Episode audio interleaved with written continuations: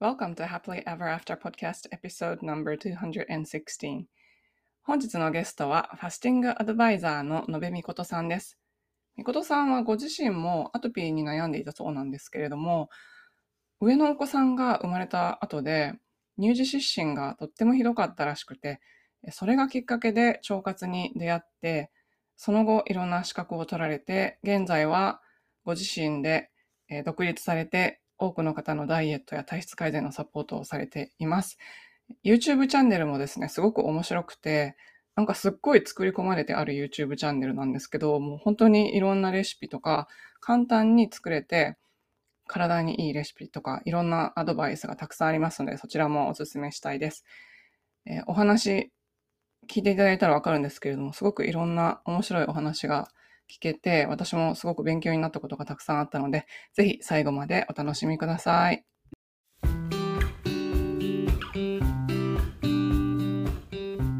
こんにちは。キャリアとビジネスのサクセスコーチ、ゆりです。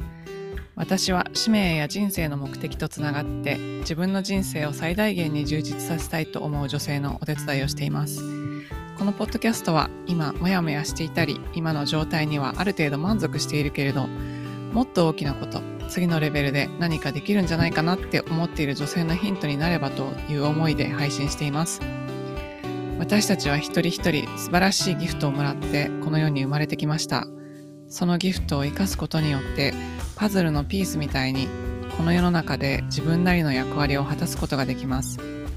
内面の世界を良くしていって充実させることで私たち一人一人が現実を変えていき周りの人、世界にもいい影響を与えていくことができます。ソロエピソードではコーチング、NLP、瞑想、マインドフルネス、ヒプノセラピーなどに基づいたマニアックな意識や自己啓発に関する話をしています。インタビューエピソードでは世界で活躍する女性のライフストーリーをお聞きしていろんな生き方、働き方、そして自己実現の仕方があるということをお伝えしています。このポッドキャストを聞いて一人でも多くの方が元気になったり、前向きに行動できるようになると嬉しいです。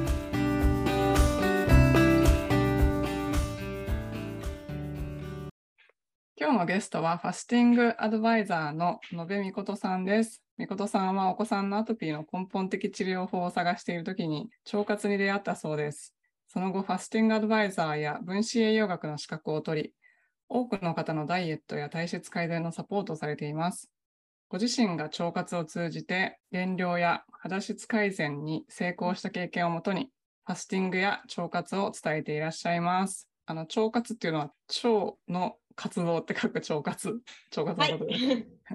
はい、えっ、ー、と、みごさん、今日はよろしくお願いします。よろしくお願いします。はい、じゃあ、あの、すごく人気の YouTube チャンネルをお持ちなので、ご存知の方も多いかもしれませんが、あの、ご存知ない方のために自己紹介をお願いできますでしょうか？はい、ありがとうございます。今、紹介に預かりました、野部みこと申します。え YouTube チャンネルではですね、あの、超、あの内臓の超美人、腸が美しい人ですね。はい、超美人ダイエットクラブとして、簡単で美味しい腸活にもなるレシピであったりとか、あとはまあ、私は産後23キロ痩せたっていうところで健康に食べながら心も体も元気になる腸活のノウハウっていうところを発信しています。で、その他にもあのインスタグラムでも発信させていただいていたりとか、あとはですね、その腸活の講座も、えー、させていただいています。はい、ありがとうございます。私もすごい腸活興味あります。あ、嬉しいです。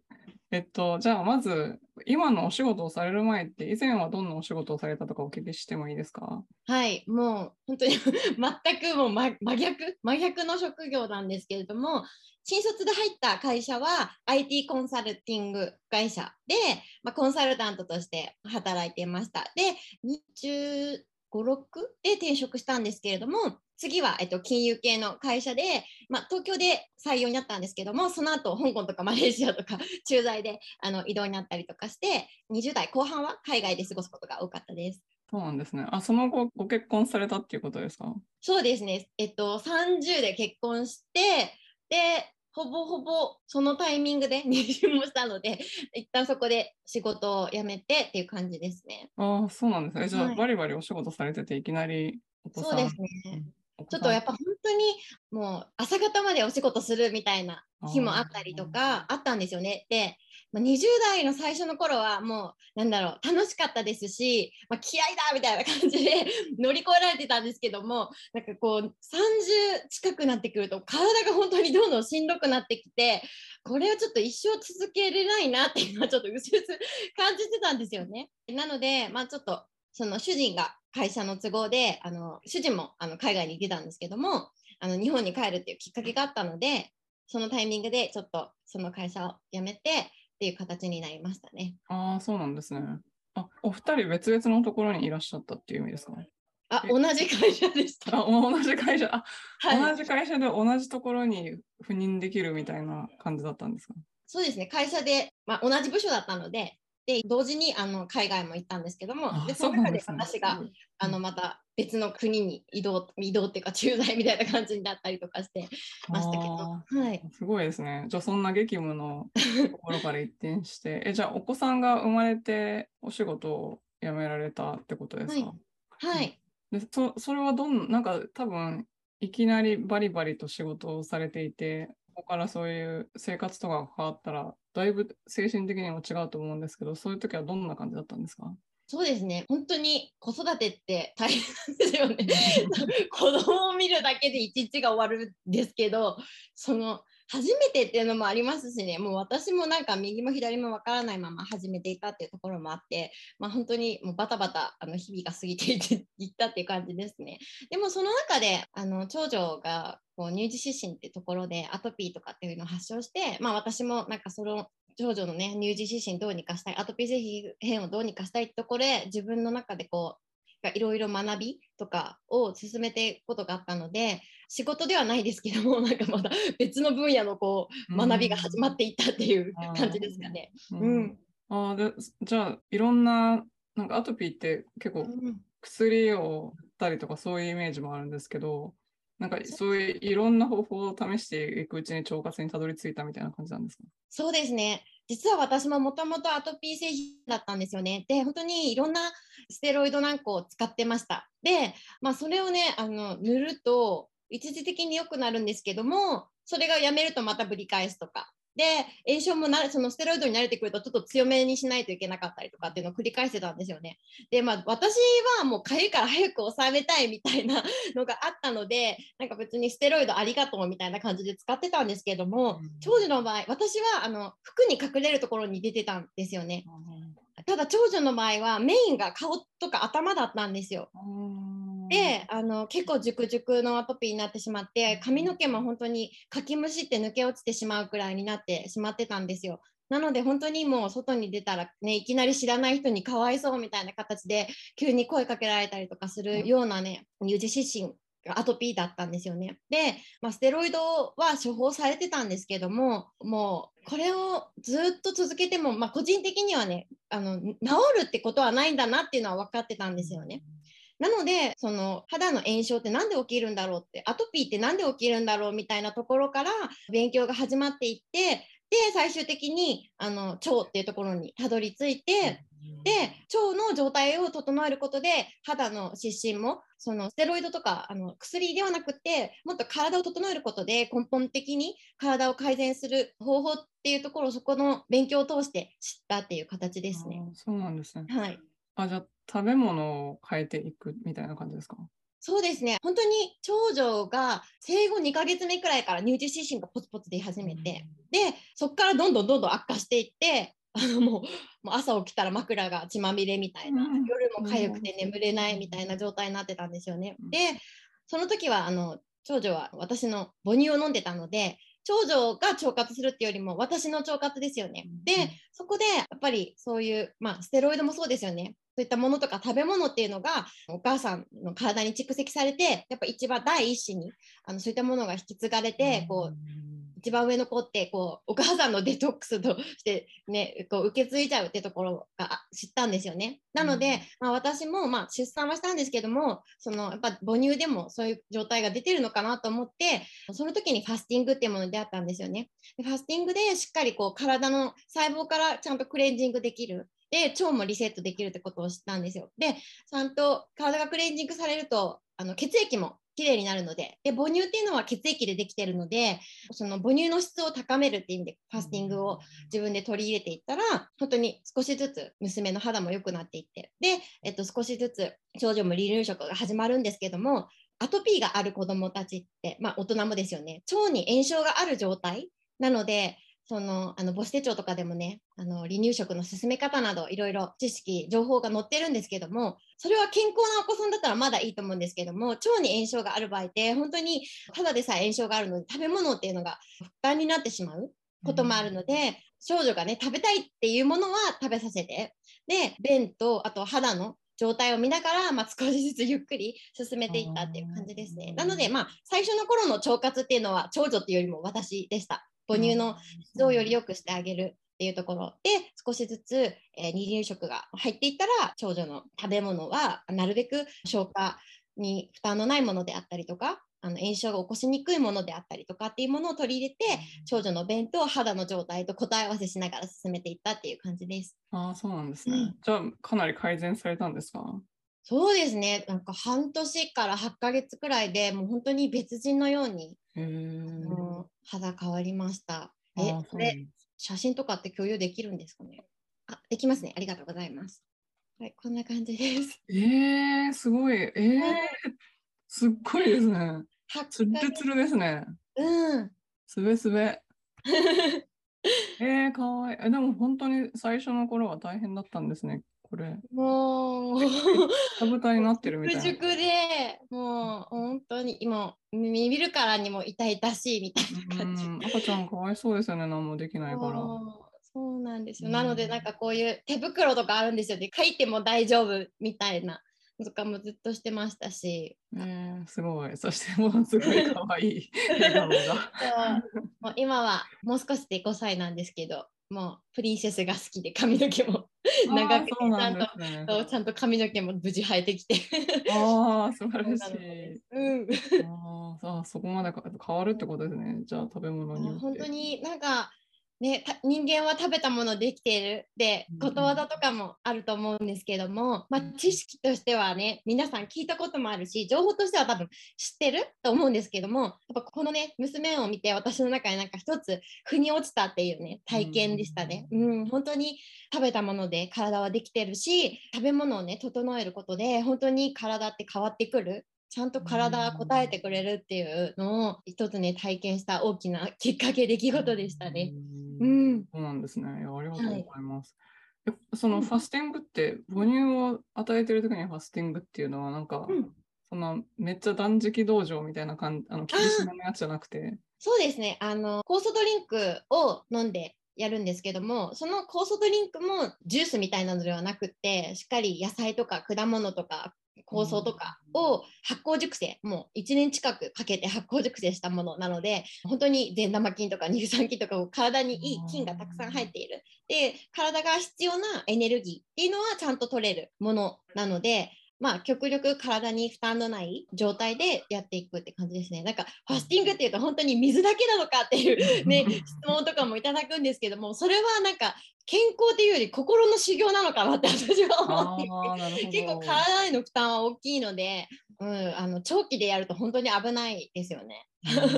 はい、そうなんですね。うん。うん、なんか私あの月曜断食っていうのを教えてもらって、うん、月曜日だけ断食するやつをやってたんですけど、はい。はい、なんか日本に帰省した時に毎食食べないと全部食べたいものが食べれないから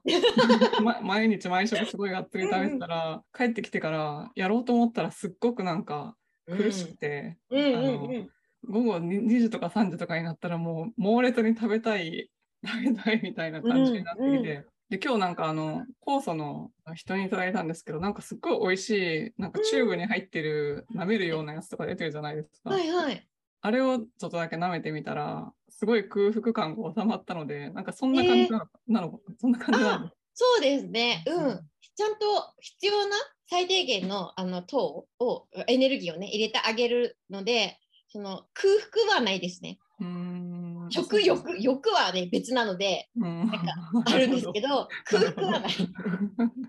うんうん、あでもそれをやっていくうちに母乳が改善されたのもすごいそりゃそうですよね。まあそうですね。改善されていきますよね、きっとね、そんなことをやっていたら。もう私たちの体ってちゃんと食べたものが来たら消化して解毒して排出するっていう機能が備わってるんですけどもやっぱり今の現代の食事ってもう消化にすごい、ね、負担がかかるものがたくさん入ってるのでその消化にすごいエネルギー取られちゃうんですよね。なのでそこを一旦固形物っていうのを断つことによって消化と解毒と排出っていうね本来の機能をこうしっかり取り戻してあげるってことをするとあのどんどんどんどんね体っていうのはもうちゃんと自分でそういう機能があるのでしっかり働いてくれるので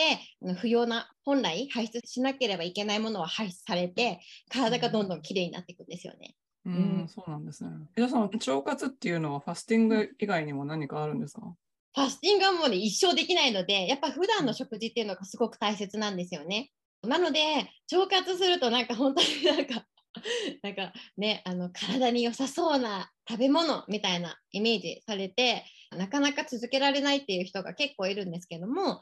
当にちょっとしたことだと思うんですよね。例えば 私がよく高校生に言うのが、まあ、納豆を皆さんね結構腸活のために食べますって言うと、納豆は素晴らしいんですけど納豆の付属のタレにはいろいろ入ってるんですよ。なので納豆を食べるときはご自宅のお醤油を使ってあげるとかなんかいいものを入れるのももちろんいいんですけれども体に負担になるものないかなって普段の日常の中でを見てそこをちょっとマイナスしてあげるだけでも体への負担って変わっていくんですよね。そうなので腸活だってこうやって今まで普段取り入れてなかったものを無理やりこうプラスしてこう取り入れたりとかなんかサプリとかお茶とかっていうの 今出てるんですけどそうやるとやっぱりなんかこう気合が入ってる時は皆さんできるんですけども それを気合がない時モチベーションが落ちた時にできなくなると本当に意味がなくてだから普段の生活でできることっていうのを取り入れていただくと本当にどんどん体が楽になって心地よくなっていくんですよね。その状態でもっと自分の体が喜んであげるものをプラスしてあげると続くんですよ。なのでそういう形でお伝えさせていただいてるんですよね。そうだから私の YouTube でもあの腸活レシピっていう風になんか一応言ってるんですけども本当に簡単で美味しいっていうこの2つのポイントは絶対欠かせなくって。そう美味しくないと続けられないし簡単じゃないとあの毎日料理できないっていうところで本当に皆さんにもう実践してほしいんですよね美味しく楽しくもう腸活っていうのは本当ライフスタイルなんですよ。私たちの食事なのでいかにこう楽しく美味しく簡単に続けてもらえるかっていうところが一番大切だなって思ってて私も学ぶ時はねもう知識入れるのにいっぱいいっぱいでなんか知識入れるだけでも頑張ってる感があったので満足してたんですよ。でもやっぱ体ってあの実践しないと変わらない。の でそういかにその腸活のノウハウとかお伝えするよりもそう普段美味しくね取り入れていただける知識、まあ、レシピとかの方があの、皆さんの役に立てるかなってそれで私が一番変わったのでそういった形でお伝えさせていただいてます。あそうなんですね。うん、私あの一番簡単そうなあのアップルサイダーと炭酸水と蜂蜜混ぜるやつ試してみたんですけど。どうでした？美味しい。はあ、嬉しい。でも蜂蜜が溶けなくてあ、あの固めの蜂蜜使うときはちょっと45度以下のぬるま湯で一旦蜂蜜溶かしてあげてからやるといいですね。おすすめです。はい。そう蜂蜜もでも本当いろいろあるのでちょっととろとろしてる蜂蜜私は使うんですけどそれだといいんですけどちょっと固めの使うときは1工程溶かすっていう作業が必要になります。ちょっとやってみます。あれはなんかすごい夏の暑い時とかすっごいいいとあの冬になったらお湯に変えればいいしそうなんですよいやでも本当に簡単で美味しいから皆さん実践してくれて結構コメントとかでも1ヶ月であのリンゴ酢だけ飲み始めて2キロ痩せたとか便秘あのお腹痛かったのが改善できましたとかいただいてでも本当に素晴らしいのはそれを見てちゃんと実践されてるあなたですよって思うんです 確かに確かにそうですよね、うんうんうん、そうそう。すごいですね。でもなんかじゃあ私もちょっと別のレシピも試してみたいと思います。うんうん、美味しいっていうのだけは言えます。そうなんですね。ありがとうございます。じゃあ今、腸活講座っていうのはどんな感じのことをされてるんですか？腸活講座はですね、もう先ほども言った通り、本当にもちろんその知識っていうところは体のメカニズムであったりとか体の働き作用、まあ、その臓器の働きとかっていうのをお伝えするんですけどもそれだけだと皆さんねもうそれで満足みたいお腹いっぱいになっちゃうんですよ。私はそれを一生続けて皆さんに一生健康でいてほしいっていうのがその講座の目的なのでもうとにかく一緒に実践実践っていうところを重視していて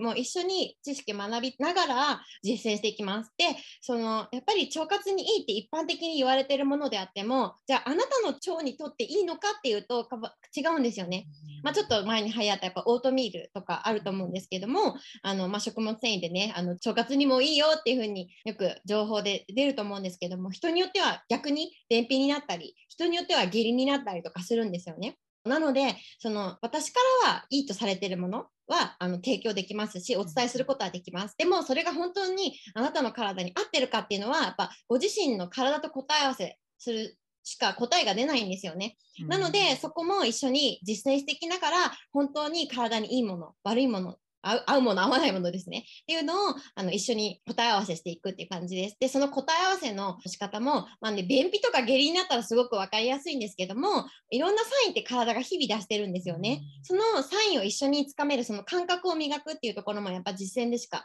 得られないのでそういったところも一緒にその感覚を磨くじゃないですけども自分とこうつながるような体のサインだったりとかあとなんで自分がそもそもそういったものを欲してしまうのかジャンクフードがすごい無性に食べたいという時とかなんかチョコレートが無性に食べたいっていう時とかあるじゃないです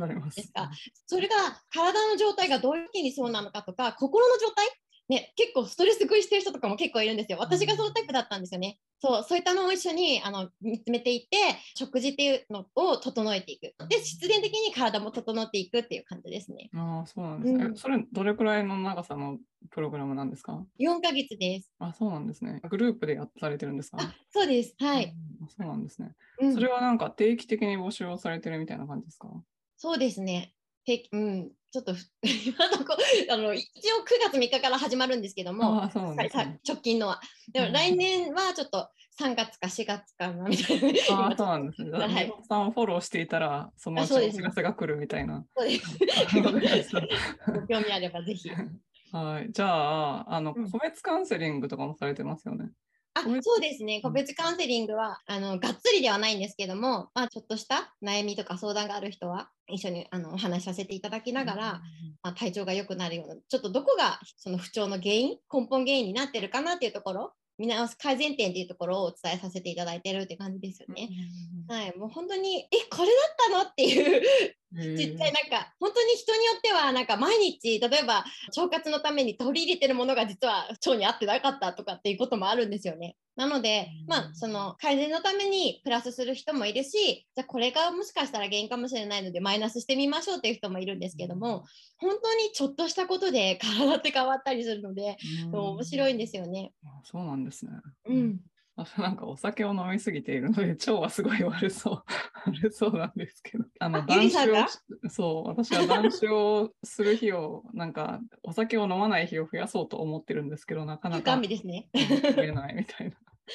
そうでもそのお酒飲む時とかも一緒に蜂蜜とかあと私がおすすめしてるのが作っていただいたリンゴ酢蜂蜜にあのお酒と炭酸入れてリンゴ酢蜂蜜サワー。美味しそう。そう美味しいですし、そのちゃんとそのお酒の解毒を助けてくれるんですね。ちゃんと糖とか入ってくるので、リンゴ酢も。あなるほど。なので、あのプラマイゼロ。まあ少し体の負担がそうって減らせるので、しかも美味しいっていうところがまたポイントなんですけども、うん、そう。ちょっとした工夫でやっぱりあのやっぱりなんだろう。お酒ってこうリラックス効果もあったりとか、あるじゃないですか。精神的ストレス解消であったりとか。そういったものをダメっていうと逆にストレスになって、別のとこで食べ物でストレス解散する人もいるし買い物しまくって散々して何かしら人ってストレスがたまるとどこかで、ね、その解消に走るんですよ。それだとやっぱ改善しないのでこうやっぱ付き合い方ですよね。そういったものを取り入れる方法っていうコツってところを自分の体と答え合わせしながらやっていくことでストレスなく体も健康にしながら楽しみも人生もね楽しみも失わずに こうもう健康と幸せ両方入れてこう豊かな人生っていうのがこう底上げしていくっていう感じですね。うん、いいですね、いいですね、うんうん。そうじゃないとなんか生きてる楽しみがなくなっちゃう。そうなんですよ。もう私も食べるの大好きだから、うん、やっぱりこの腸活に出会う前ってやっぱ食事なんかダイエットって言ったらもう食事制限とか、何かを抜くとかちょっと1ヶ月だけもう毎日なんか運動頑張るとかしてたんですけどなんか1ヶ月は我慢できるけどその先なんかリバウンドしちゃったりとか結局なんか不調になったりとかあるんですよね。で特にやっぱり30代過ぎると20代の頃となんか都合が違うっていうか 体のギアが変わるっていうか、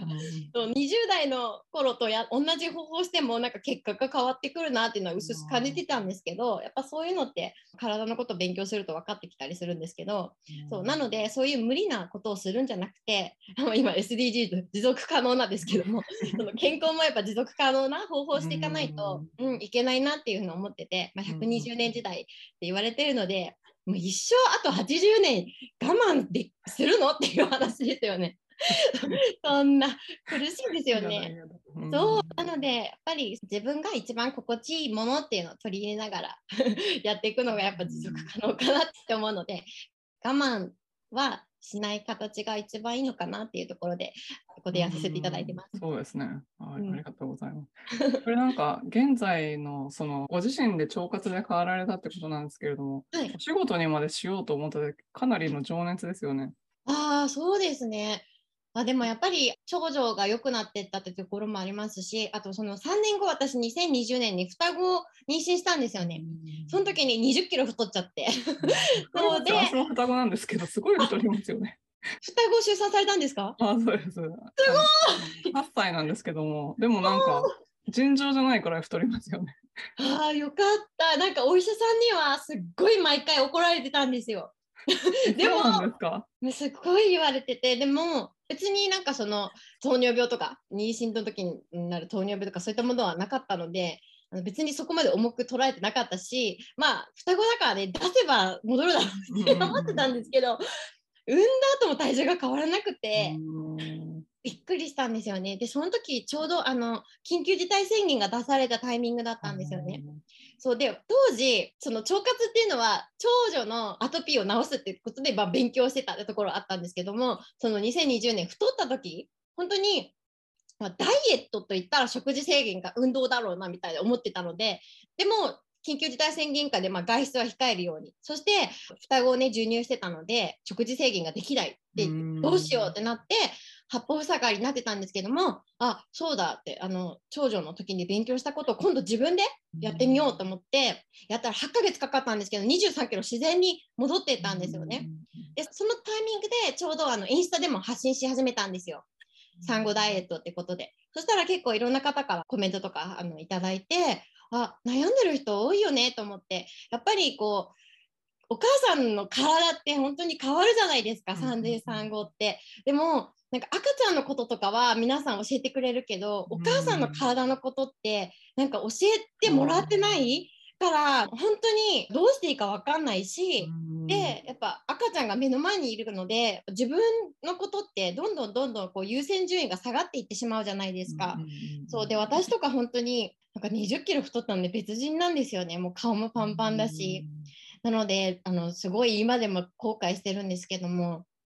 あの入門フォト撮ったんですけどカメラマンさんにお母さん家族で写真撮りますかって聞かれたんですけどなんかもう自分が写りたくなかったんですよね。あそうなん撮りたくなくて写真として。なので断ったんですよ。そうまあ、それはまあ後悔なんですけどそれだけなんかなんか悲しいとかなんか恥ずかしいって思いがすごく強くて、なのでなんかそういう思いしてるお母さんとか結構いるんじゃないかなと思って、でなんかもうお母さんだからっていう風に自分に言い聞かせてなんか本心に蓋をしてる人も結構いるんじゃないかなと思って、結構発信とか始めてたら DM とかねコメントとかいただくようになってあもっと多くの方に伝えたいなと思ってそのご自身がねいつでも変われるどんな状態でも変われるっていうところで、まあ、一般的に今今だったら結構日本では糖質制限とかも今あの取り入れられてる方法なんですけど、まあ、そういうことをしてしまうと体どんどん代謝が落ちたりとかしてどんどん不調になってしまうんですよね。なのでちゃんと体の機能を取り戻して体にも心にもストレスも負担もない方法があるっていうところ正しく健康にあの元に戻るっていうところをもっとちゃんと皆さんに伝えたら心も体もこう元通りになってハッピーなお母さんが増えるんじゃないかなっていうふうに思って、まあ、ちょっといろいろ伝えていったんですよね。って講座っていうところにもつながってますね。ああ、そうなんですね。はいうんなんかでも今のお話を聞いてすごい面白いなって思ったのが、うんあのアメリカのお医者さん双子を妊娠したら体重増やすようにすっごい言ってくるんですよ。うん20週まで。だから生まれてはあのになんか何キロにならないとダメみたいなのがあって、うんうんガイドラインがあって、生まれて初めてなんか減らす方じゃなくて増やす方にカロリー数えて、うん今日まだ足りてないから食べようみたいなうんやってました。うんいや全くそこ違いますよね。実はうちの母はオーストラリア人なんですよ。あ、そうなんですね。はい、なので私はお医者さんから太りすぎないようにみたいな風に言われて、すっごい気をつけてたんですよ。まあ気をつけてたけどなぜか太ったんですけどもうホルモンのせいにしてたんですけどね そうでも母はね何言ってるの？太りなさいみたいな感じでうん真逆の指導だったんですよね。うんそうそうなので全く逆ですよね。結構その海外セレブさんとかもなんか太るのがいいみたいな感じで、うん よくね何キロ太ったみたいな感じで報道してるニュースの記事とか見るとあ日本と全然違うんだなっていうふうに 思っててまあその健康で太るならいいと思うんですよね。ただやっぱりそのそれで赤ちゃんとか母体に負担がかかるほどに太ってしまったりとか、ね。うん太り方もあると思うんですよね。うん。なんかずっとジャンクフードとか甘いものを食べ過ぎて太ってたらやっぱり母体にも赤ちゃんにも良くないので、うん。そこはそこも気をつけるポイントかなというふうに思うんですけど別に私そんななんかあの変なもの食べて太ってたわけじゃないので私もなんかしょうがないじゃんぐらいに思ってたんですけど。まあでもねそう産んだ後も体重変わらないし見た目も全然違うしあとやっぱり本当に体がすごく重かったのでいろんな不調につながりましたよね。あのうんまあ双子物理的に、ね、大変っていうのもあるんですけども、うんやっぱ肩こりとか首とか腰痛とかあと体が本当に冷えやすくなっちゃったりとかセルライトとかもすごくあったりとかそうですよね。うんあったので、ううん。んちょっとこれはもう産んだ後だったし本当体どうにかしないとなっていうのはありましたね。うんうんえじゃあ三人姉妹なんですか？あそうです。あ可愛いですね。まだちっちゃいですもんね。可愛いですよね。あ今え男の子ですか？女の子ですか？上が8歳の双子で男の子で、下がはい6歳の女の子なんですよ。あーいいですね。うん、可愛命いですよ双子って大変ですね。うん、あでもそれしか知らなかったから、下の子が生まれた時はもう、なんでこんなに楽なんだみたいな、やることがない。いやーうちはなんか長女がめっちゃパワフルな赤ちゃんだったんですよ。逆に双子は2人なんですけども性格もおとなしくって手もかからずだから私は長女で鍛えられてたので 双子だったんですけどなんか精神的にゆとりがありました。ああ、いいですね。そうなんですね。いや、なんか私のご近所さん、双子7歳かな？の双子で、この間双子の赤ちゃん生まれたんですけど、すごいなと。すごいです双子ね2。回はすごい。すごい。うん想像できない。はい、すいません。じゃあ、今度ご自身のことをお伺いしたいんですが、ご自分の中でブレイクスルーがあった出来事があれば、なんかその前後でどんな風に変わったかみたいなのがあったら教えていただけますか？ですねでもやっぱり長女かなって思います。うん一番大きなきっかけかなと思いました。自分自身もアトピーがあったので、やっぱそのかゆみの辛さとかあったんですけど、なんかその時本当に薬が治してくれるものっていう知識だったんですよね。なので、まあ、実際その炎症も軽くなるとかあったので、もうなんか出たら薬を塗るっていう形で、別にそこに何の疑問もなくうん使ってたし、私は幸いその服で隠れる場所にできてたのでそこまでなんか人の目かとかも気にすることなくまあ痒かったら塗るみたいな感じで、あのまあ、そこまでなんか真剣にこうアトピー性皮膚炎っていうものに向き合ってなかったなって思いますね。ただまあ長女がもう本当に顔とかに出ちゃったので本当にもうね、知らない人から急に「かわいそうね」とかうん「どうしたの?」とか「病院行ってるの?」みたいな感じでうん声かけられたりとかして、まあもちろんね、あのね、痒くて寝れない時とかも、夜もずっと続いたりとかしてたので、本当に初めて、こう、真剣にこうアトピー性皮膚炎っていうものを介してこう体っていうところと向き合ったのが長女のアトピー性皮膚炎だったんですよね。でそこからやっぱりその体がどういうふうにできてるのかとかどうして体がこう炎症として起きるのかとかっていうところを本当に学ぶきっかけになった。でそれが、うん。まあ、今では講座とかファスティングサポートとかを介しして誰かのお役に立てるまでになったのでやっぱその一番大きいきっかけっていうのは本当に長女だったなって。で長女も本当に改善していたってところでの知識とこう実践ってところの答え合わせもできたので、すごい私の中で腑に落ちたし確信につながったしそれも自信にもつながったんですよね。ちゃんと体を整えたら体はちゃんと答えてくれるっていうのがもうちゃんと腑に落ちたので知識だけじゃなくってなんだろう頭で知ってるだけじゃなくってちゃんと自分の中でこう理解してるっていうところでそういうところもなんかすごい自分の中で大きかったなっていうふうに思います。うん、そうなんですね。素晴らしい。すごくそれで困ってる人いっぱいいますよね。すごい本当に増えてると思います。私の時、私が小さい時とかって、アレルギーとかって学年に本当に2、3人とかだったと思うんですよね。今って学年半分ね、アトピーとか喘息とか、なんか食物性アレルギーとか、アレルギーって言えたら本当に何かしら皆さん持ってますよね。卵とか乳製品とかも含めてですけど、花粉症とかもですよね。本当に増えてる。あと便秘ももう女性もね女性は便秘皆さん持ちがちって言うんですけど男性でもね便秘になってる人増えたりとかあと下痢になってるとかいう人も増えたりとかして本当に何かしら皆さん不調お持ちなんですよね。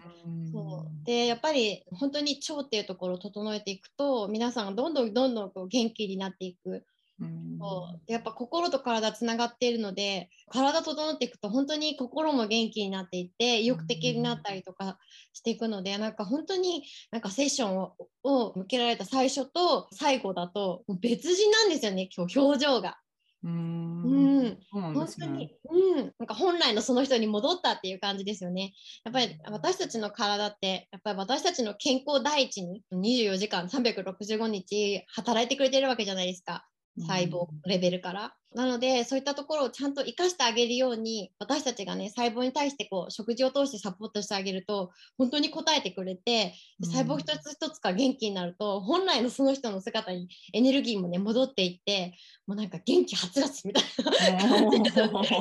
で言うともう内側からこうその人のなんか素晴らしいこう輝きがこう取り戻されていって、うん、私もそのその変化を見るのがねすっごく幸せなんですよね。うん、あそうですよねそうですよね。心と体がつながってますもんね。うん、なるほど。じゃあこれからどんな世界を作ってその中でどんな役割を果たしていきたいっていうのがありますか？なんか本当飛びすぎってね主人とかにもよく言われるんですけどあのやっぱせなんか腸活って世界平和につながるって思ってるんですよ私は。なぜかっていうとやっぱり腸活って自分を整えることなんですよね。だから整えるしても、まあ、先ほどもねあの実践でしか自分の体と答え合わせできないって言ったんですけどもやっぱ腸活って自分とすごく向き合うことだと思っているんですよ私は。でその向き合うってことは自分をちゃんとケアできることだったり自分に対する意識を向けてあげることによって自己愛っていうのもどんどん高まっていきますしやっぱ体がこう変わっていく過程で自分自身との信頼関係がどんどんどんどん強まっていくんですよね。そう。なのでもう自分自身に対してすごく愛も深まってリスペクトも深まるし自分を大切にできるようになっていくんですよね。で自分を大切にできるようになったら人を傷つけるってないじゃないですか、その相手の命も大切って分かるから、プラス私たちやっぱ食事で正していくのでその食に対する感謝とかもどんどん深まっていくんですよ。で食ってなるとやっぱり農業さんとかあと自然とかほとんど意識が向いていくんですよ。そうでうちの主人も実は別でやっぱ長女のあのアトピー性皮膚炎がきっかけで自分の体を整えるなんか乳酸菌のサプリメントとかあと、肌の常在菌を元気にするバスソルトとかも あの今販売してるんですけども、まあ、そういったあとハーブティーとかも売っててそうすると本当主人もどんどんどんどんこうなんか素材までこだわりが深くなって今農業も始めてるんですよね。自然農法。農業も始めて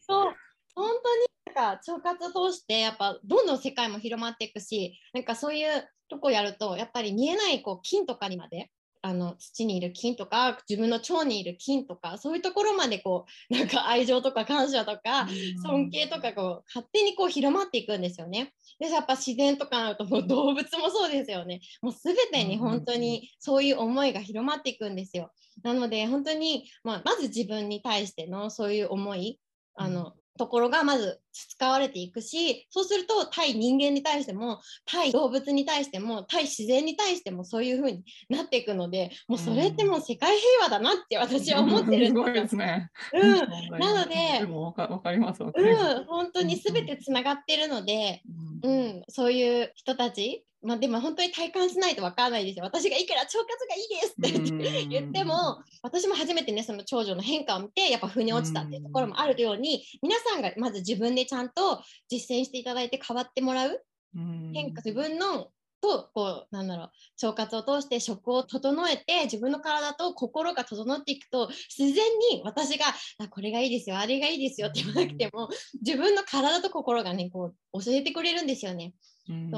そそういうふうにちゃんと自分で自分のことを大切にできる人で自分の心と体の声を聞いてそれをあの素直に実行できる人になったら本当に平和で愛にあふれた世界が自然にね築いていくんじゃないかなっていうふうに感じてます。うんなるほど、うんありがとうございます。すごい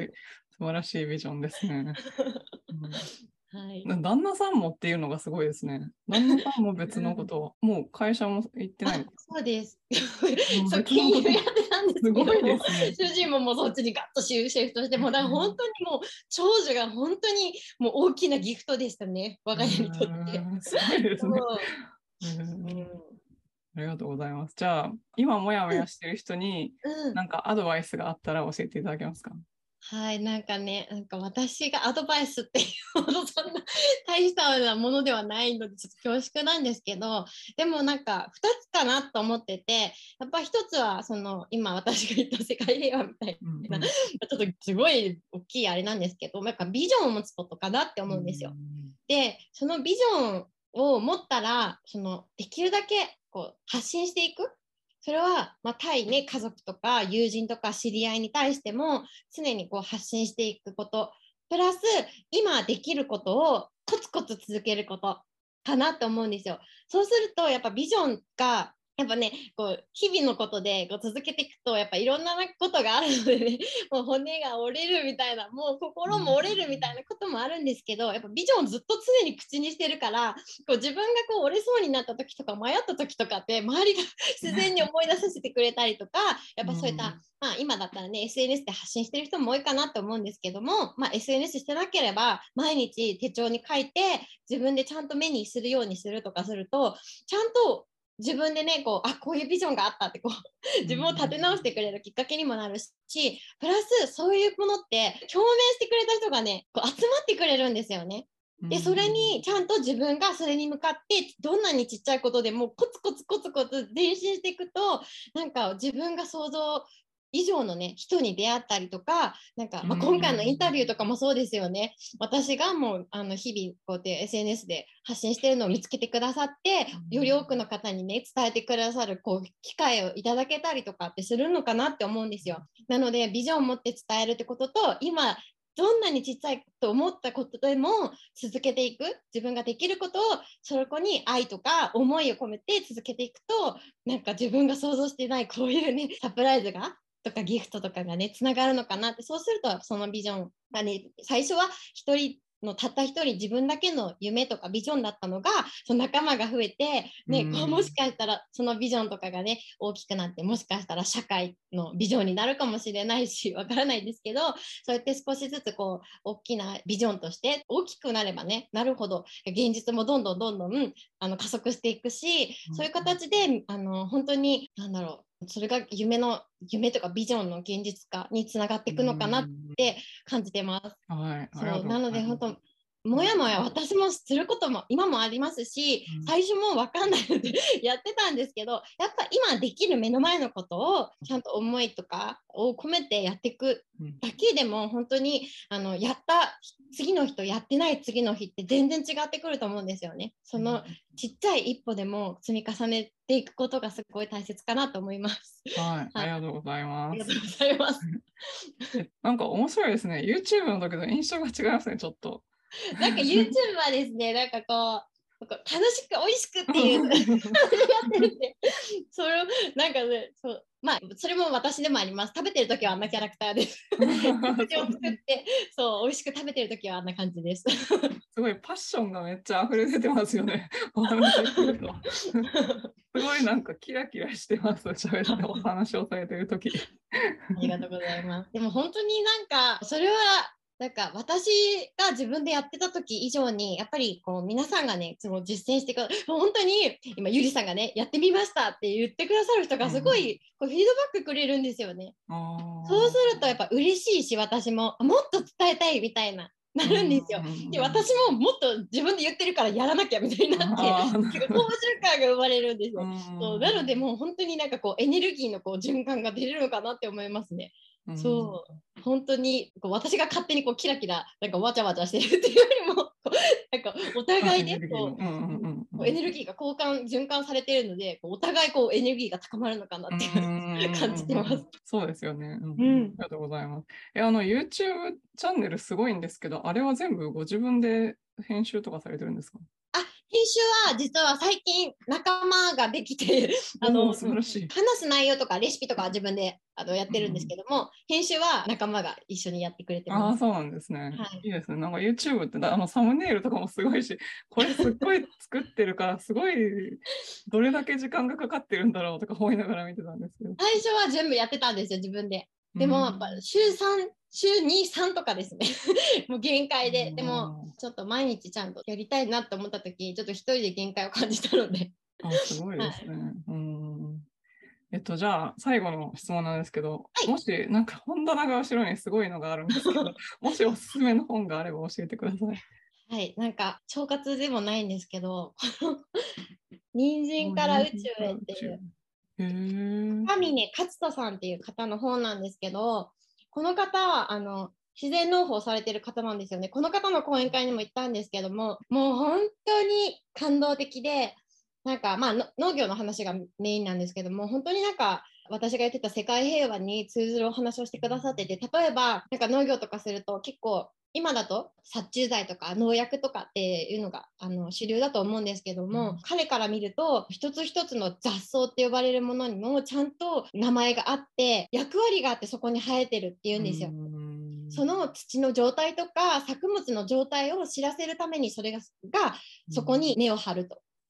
であの害虫って呼ばれてるものも実はちゃんと一つ一つ名前があってそこに害虫が来るのも理由があるってのを教えてくれて。だから本当に全てはつながってて意味があって送ってるよっていうのを言って本当に共演共造だよっていうのをこの彼の農法っていうのを通してお話ししてくださったんですよね。でその農法にたどり着くまでのねあの ストーリーも素晴らしいんですよね。そうで私たちもやっぱり今はね結構あの殺菌とか除菌っていう風なのがいいってなってるんですけど私たちもね、あの何百兆っていう菌とね今一緒に共存しているんですよ。でその雑菌とかね除菌っていうのは悪い菌だけ殺すんじゃないですよね。私たちにとって必要な菌もやっぱ殺してしまう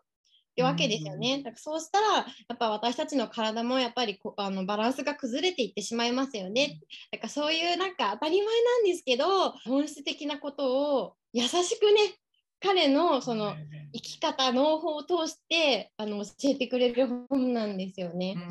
なんか本当に全て全ての命は平等に素晴らしくっていうのをねなんか教えてくれた本なんですよね。素晴らしい本なのでぜひ読んでほしい。はい、ありがとうございます。人参から宇宙へ。はい、ありがとうございます。人参一本作るのにもねもうなもうすごい年月かけられてるんですよ。あそうなんですね。そうやっぱり本当農薬とか化学肥料ではなく育ててるのでやっぱりなんかその時のねあの栄養状態で人参がこんなに立派な人参今できてるんですけどひょろひょろの人参ができてるとか、うん、でも本当にちゃんとそういう共存共栄して雑草とと呼ばれるもの害虫と呼ばれるものからのサインを受け取ってケアすればちゃんとね人参という実をはい。ファーマーズマーケット行ったら、人参いつもすごいちっちゃいんですよね。あでもそういう品種もあるのかなと思います。ああ。うん。多分品種もあるのかなと思いますね。これはすごい立派ですよね。品種わかんないですけど。そう。でも本当に素晴らしい本です。ありがとうございます。うん、未知の世界。あでも内容は本当にあの分かりやすいんですよね。うんうんうん優しいお話です。うんうんありがとうございます。ありがとうございます。はい。じゃあ、えっと、今日のお話を聞いて、みことさんの、まあ、YouTube チャンネルとはい。か、うん、あと、なんかフォローしたいなとか、あと、プログラムに興味があるとかいう方がいらっしゃったら、どこに行くのがいいでしょうか？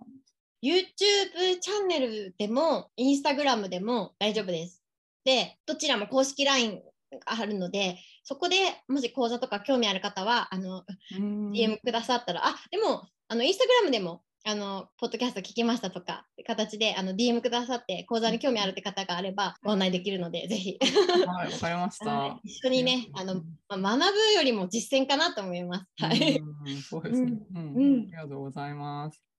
はい、じゃあ今日はみこさん、あの、お忙しい中、どうもありがとうございまあした。こちらこそお声がけいただきありがとうございました。なんかすごい自分を振り返るのにすごい素敵な質問をいっぱいくださってありがとうございます。あありがとうございます。はい。最後までお聞きいただきありがとうございました。このポッドキャストがお役に立ったら配信登録、レビューまたは星マークポチッとを押して多くの方にこの番組が届くようお手伝いいただけると嬉しいです。今よりもっと高いレベルの自分になって行動できるようなコーチングセッションに興味のある方は、ショーノートのリンクから体験セッションにお越しください。また、現在、もやもやからやりがいを見つける20の質問ワークシートをプレゼントしています。今の自分のお仕事よりも、もしかしたらもっと自分が貢献できたり、やりがいを感じたりできるお仕事があるんじゃないかなと思っている方、そういう思いがあるなら、あなたのこれからの使命は別のところにあるのかもしれません。そのヒントを見つけるために、ぜひワークブックをご活用ください。プレゼントを受け取るリンクもショーノートにあるので、チェックしてみてくださいね。